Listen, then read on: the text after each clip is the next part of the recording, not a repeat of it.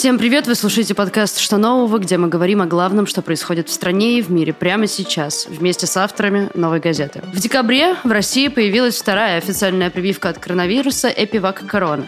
Ее разработал гематологический научный центр «Вектор», подчиняющийся Роспотребнадзору. На производство первой в мире пептидной вакцины потратили 3,5 миллиарда рублей. К маю эта вакцинация набрала обороты, и она рискует стать по-настоящему массовой. Мы хотим рассказать, почему это плохо.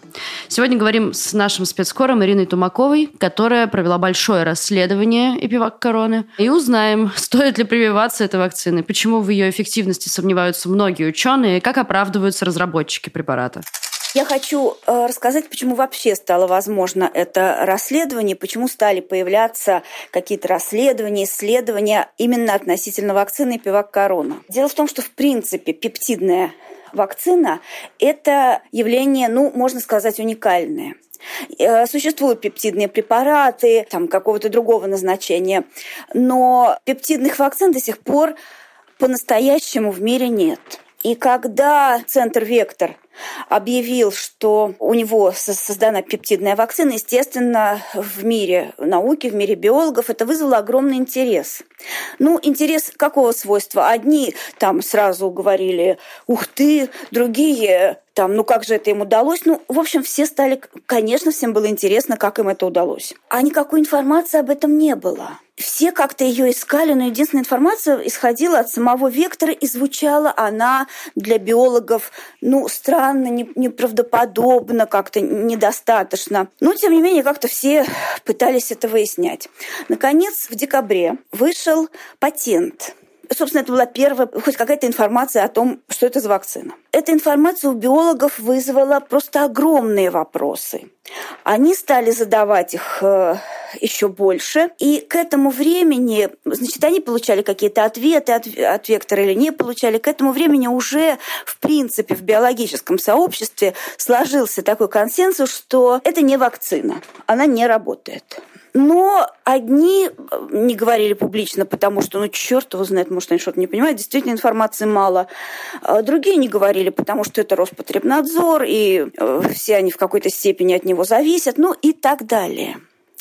Но, к большому сожалению, для создателей вакцины этап запуска такого препарата, ну вообще любого препарата, предполагает такую штуку, как клинические испытания. И если на второй, первой-второй фазе испытаний клинических э, участие принимают, ну там какие-то сотни человек, добровольцев. Это испытание на безопасность. То в третьей фазе, по идее, испытания должны принимать десятки тысяч десятки тысяч. Вектор и так сильно занизил количество э, испытуемых.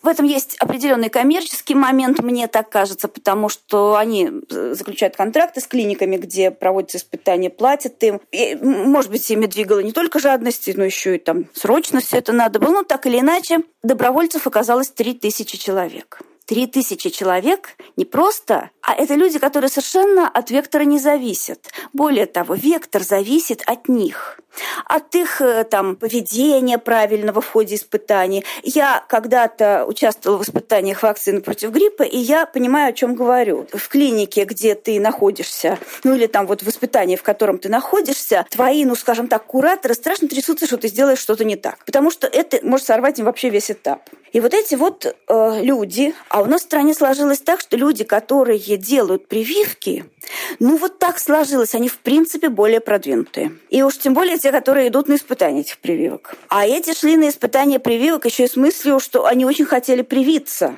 И это оказались люди э, с хорошим образованием, с хорошими специальностями, дотошные, интересующиеся. Они, конечно, стали не просто подопытными, они сами стали проверять, что это они такое получили. Ну, плюс к этому их интересовал вот этот вот, мы их можем понять, этот, ну, скажем так, шкурный момент, потому что они хотели понять, насколько они защищены. Они стали проверять э, свои результаты на антитела, и обнаружили, что антител у них нет. А дальше они задавали вопросы Вектору, Вектор как-то не очень с ними общался, они пригрозили выйти из испытаний. А, как я уже сказала, для создателей вакцины это, в общем, катастрофа. Им стали отвечать. Среди них оказались биологи, которые в состоянии были эти ответы оценить, и они удивлялись. И поскольку все это люди совершенно независимые от э, Вектора и от Роспотребнадзора, они создали канал, они создали э, телеграм-канал, они создали там какой-то сайт, и все это стало уже очень-очень публично.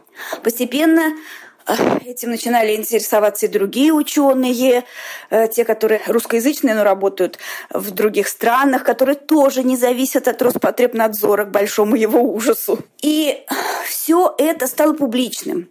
Дальше Вектор должен был давать объяснение публично. И на этой стадии возникла примерно такая же ситуация, как с Боингом малазийским, когда вот одно вранье порождает такой вот целый огромный ком вранья.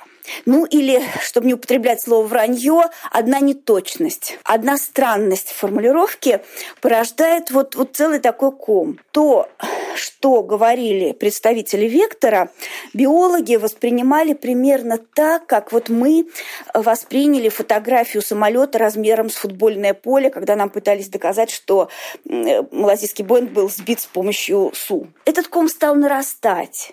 Появились другие люди, которые этим интересуются, уже там как-то опосредованно связанные с биологами, и все, и, и так это дошло до расследований. Уже ко мне обратились люди с вопросом, да что же это такое? Да что же с этим делать? Второй вопрос, который здесь возникает, это почему, в принципе, Вектору так можно? Почему это у него вообще получилось? Ну, если мы верим в то, что это все-таки не работающая вакцина, мне кажется, что вот на моем уровне знания биологии мне это доказали. А давайте, может быть, мы сначала какую-то биологическую сторону обсудим. А я вот, я, да, это и биологическая. Почему это стало возможно, это как раз биологическая сторона. Дело в том, что, ну вот представьте, год назад ситуация. Все понимают, что нужна вакцина. Весна 2020 года, мы только вот вошли в эту пандемию, и все понимают, что единственное, чем можно это остановить, это вакцина. Все начинают судорожно думать над вакциной. Биологи, конечно, занимались этим не с марта. Они заним... начали заниматься этим гораздо раньше. Они, в общем, раньше других поняли, что это за штука. Я имею в виду молекулярные биологи. И к этому моменту у того же вектора было несколько разработок. Вот на одну из них я хочу особенно обратить внимание. А, ну, может быть, это не март, а апрель, ну, по-моему, мы говорим о марте. Значит, март 2020 года. В институте «Вектор», в научном центре «Вектор» есть группа ученых, которая уже работает над МРНК-вакциной. Через сколько-то месяцев нам расскажут, как Pfizer это придумал, как это круто. Но в Российском институте в Новосибирске была группа, которая над этим уже работала. То есть, в принципе, у нас могла быть своя МРНК-вакцина, самая передовая, ну и так далее. Еще две группы у них работали над векторными вакцинами. Э, аналогичными спутнику, там просто был другой вектор, там э, вектор, это не, сейчас не название института, а технология, платформа вакцины. А другой вирус должен был нести в организм вот эту нужную информацию. Все это находилось на какой-то стадии, ну, разумеется, начальной, разумеется, потому что вообще все это было начальное. И была группа, которая в 2017 году запатентовала вакцину от Эболы, лихорадки Эбола, пептидную. В принципе, история похожая была и у Гамалеи. Почему они так быстро сделали свой спутник? Потому что у них тоже была векторная вакцина от э, Эболы, и они на ее платформе быстро смогли сделать э, вакцину от короны они были примерно в одинаковой ситуации, потому что с вакциной Гамалеи от Эболы тоже все было очень непонятно, было неизвестно, работает она, не работает.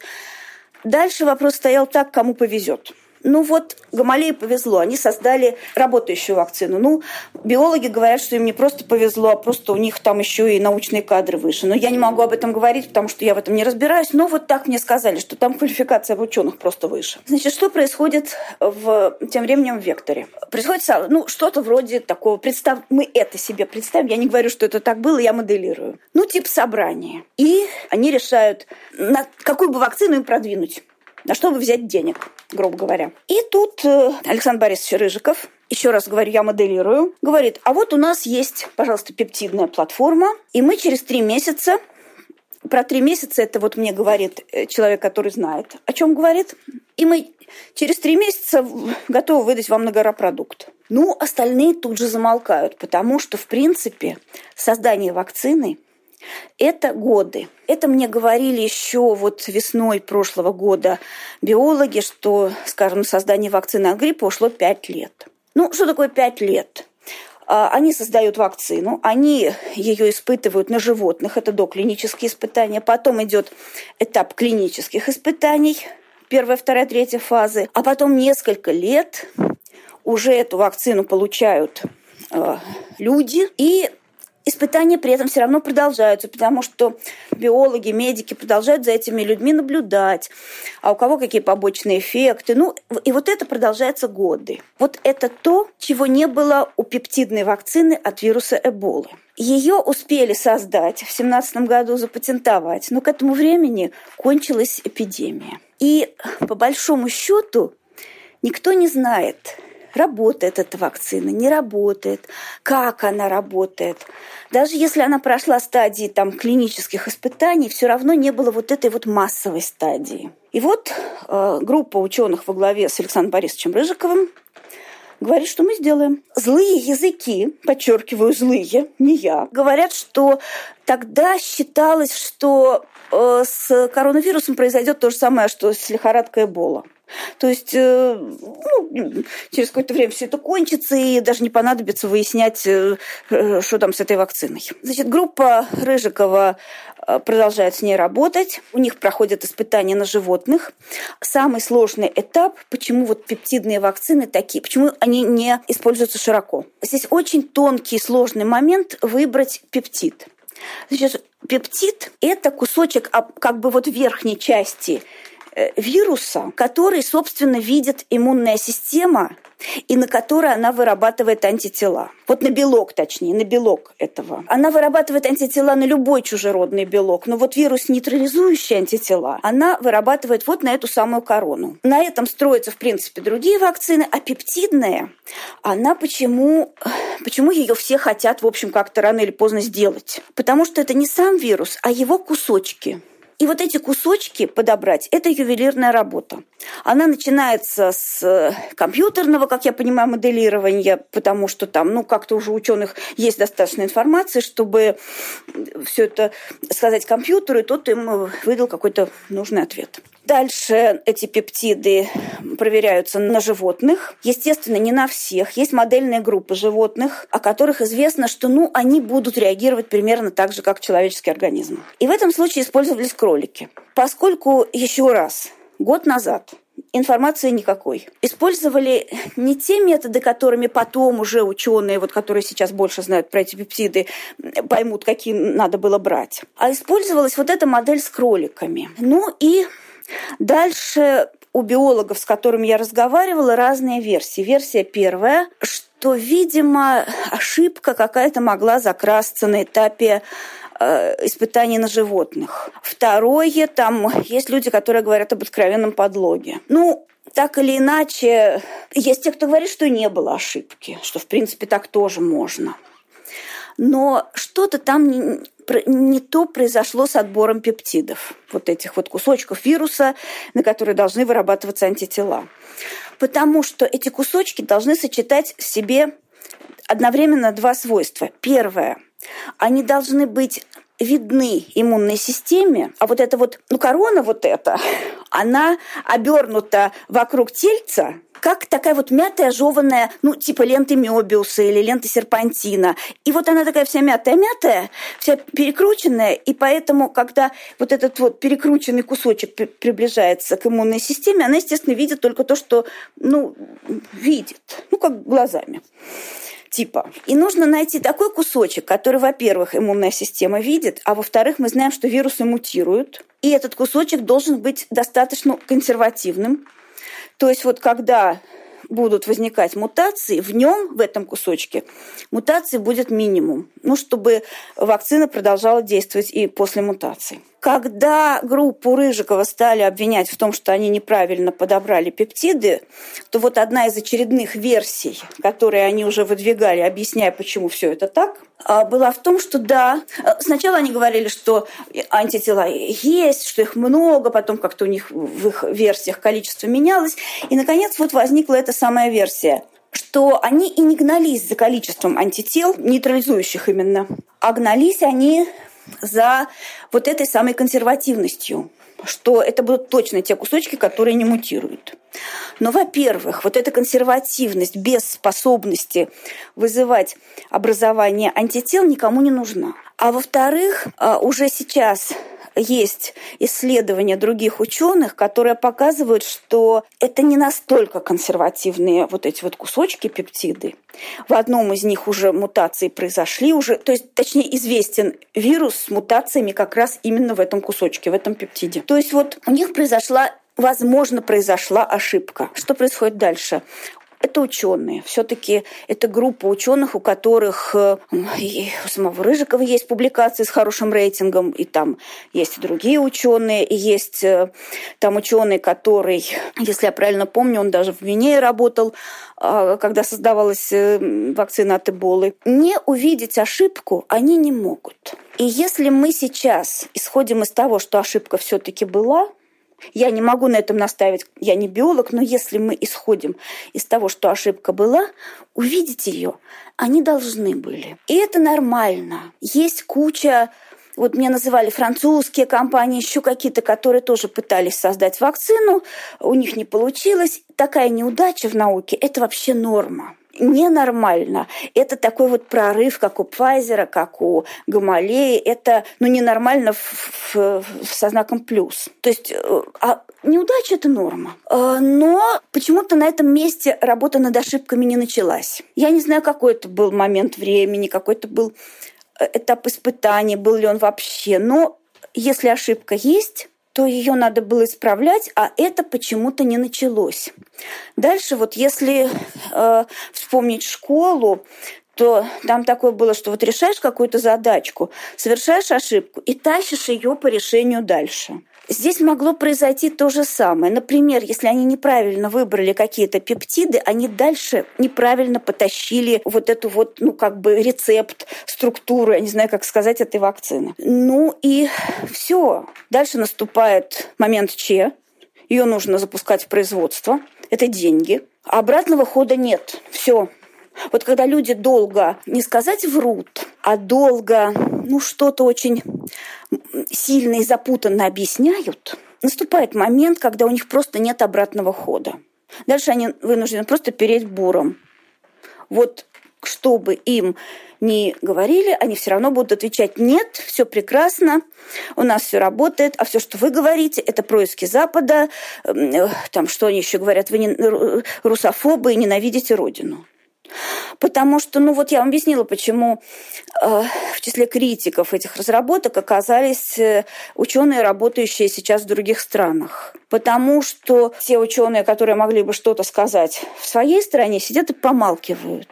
И вот мне сейчас очень бы хотелось, чтобы кто-то из них это услышал. Ну и с одной стороны, да, хорошо, что появились ученые хотя бы за границей, которые смогли это сказать. С другой стороны, это дает возможность и людям из «Вектора» и Роспотребнадзору говорить, что все это русофобские э, происки, ну и что-то там еще. И вообще все тут иностранные агенты и Родину не любите. Последнее действие, которое предпринял Роспотребнадзор, вот это как раз то, что у меня не вошло, к сожалению, в текст, но просто физически не поместилось. Но это очень важный момент. В мае уже вот, ну, это было где-то неделю назад.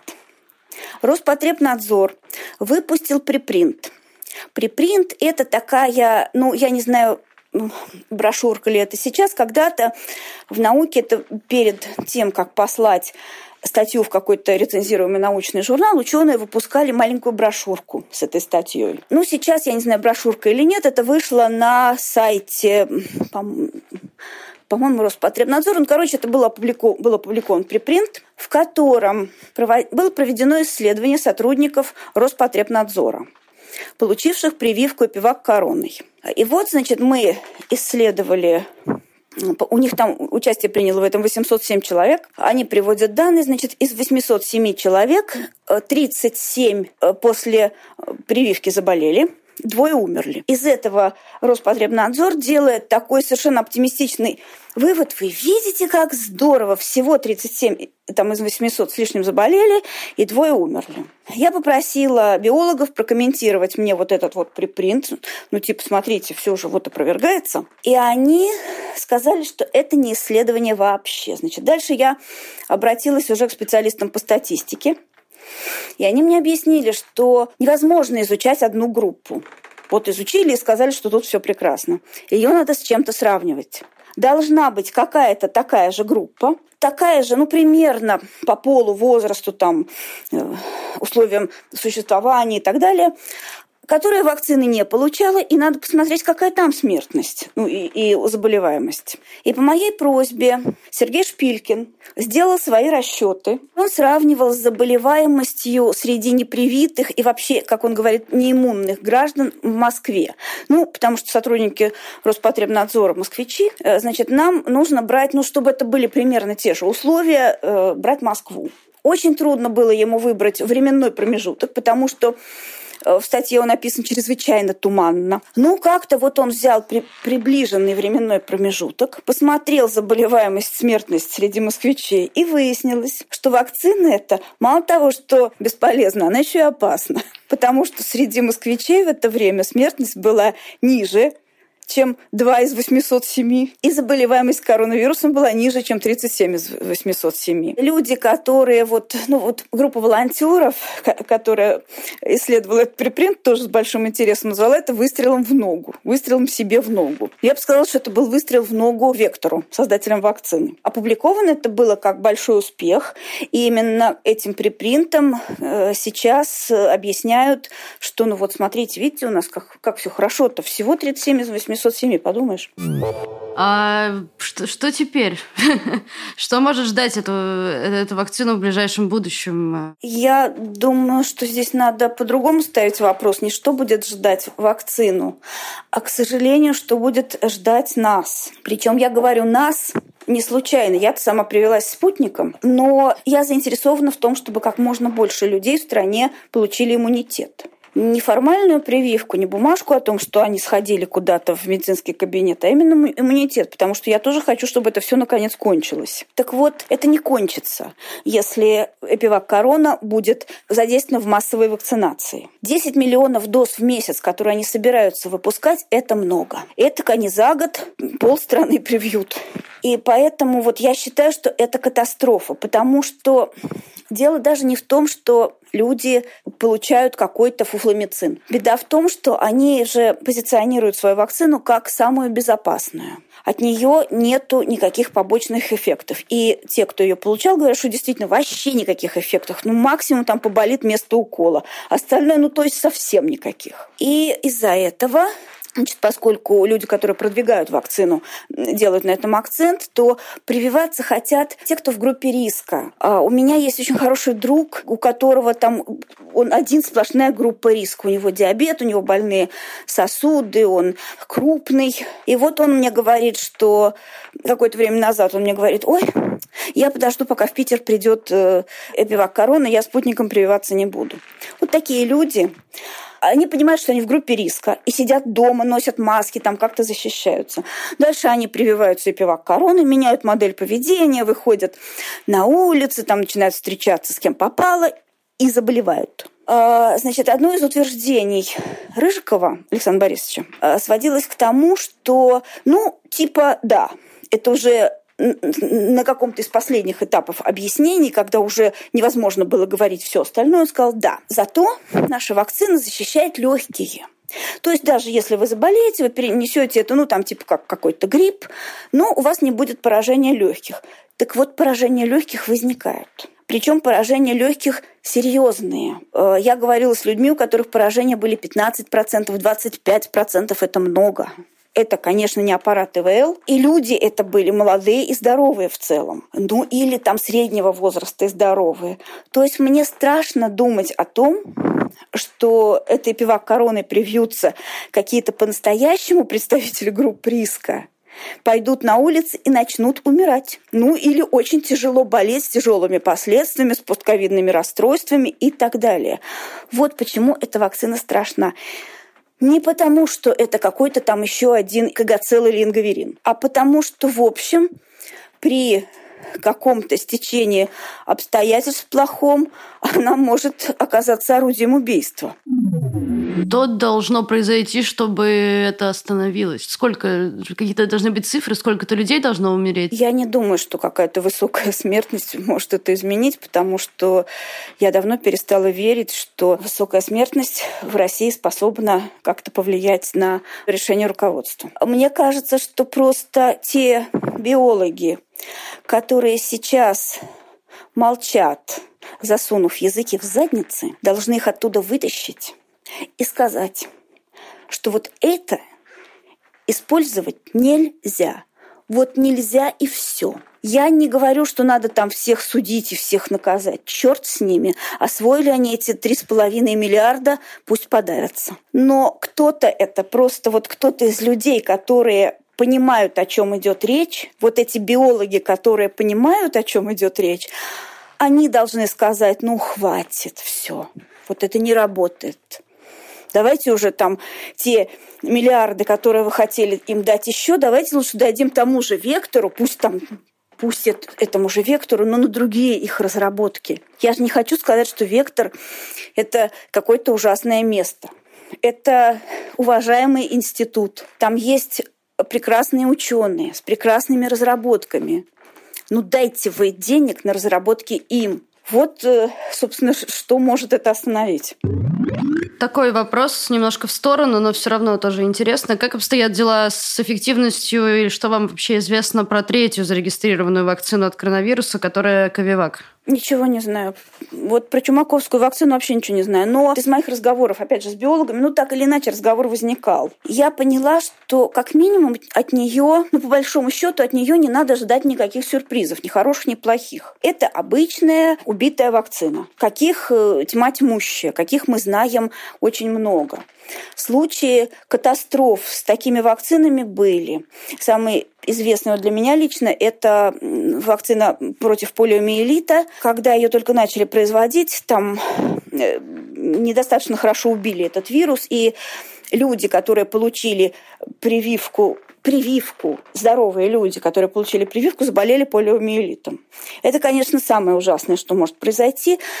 Но я не думаю, что это возможно с вакциной. Сейчас все-таки 21 век, все-таки это приличный институт. Они достаточно хорошо понимают, что делают, и я не думаю, что они не в состоянии добить вирус. Поэтому тем, кто по каким-то причинам, которых я никогда в жизни не пойму, боится спутника, ну, хорошо, ждите вот эту чумаковскую вакцину. Но просто надо понимать, что самое безопасное, что существует сейчас в России, самое безопасное и эффективное, это спутник, как бы мы к нему ни относились. К нему тоже куча вопросов у ученых. Есть уже какая-то практика, вот начался тот самый этап, о котором я говорила применительно там, к э, лихорадке э, Эбола или Эбола, не знаю, как ее правильно назвать, когда большое количество людей начинает получать препарат, и уже мы по ним видим, что происходит. Я понимаю, что мы живем в России и наверняка получаем не всю информацию. Но если бы со спутником были какие-то серьезные проблемы, ну так или иначе мы бы уже это знали.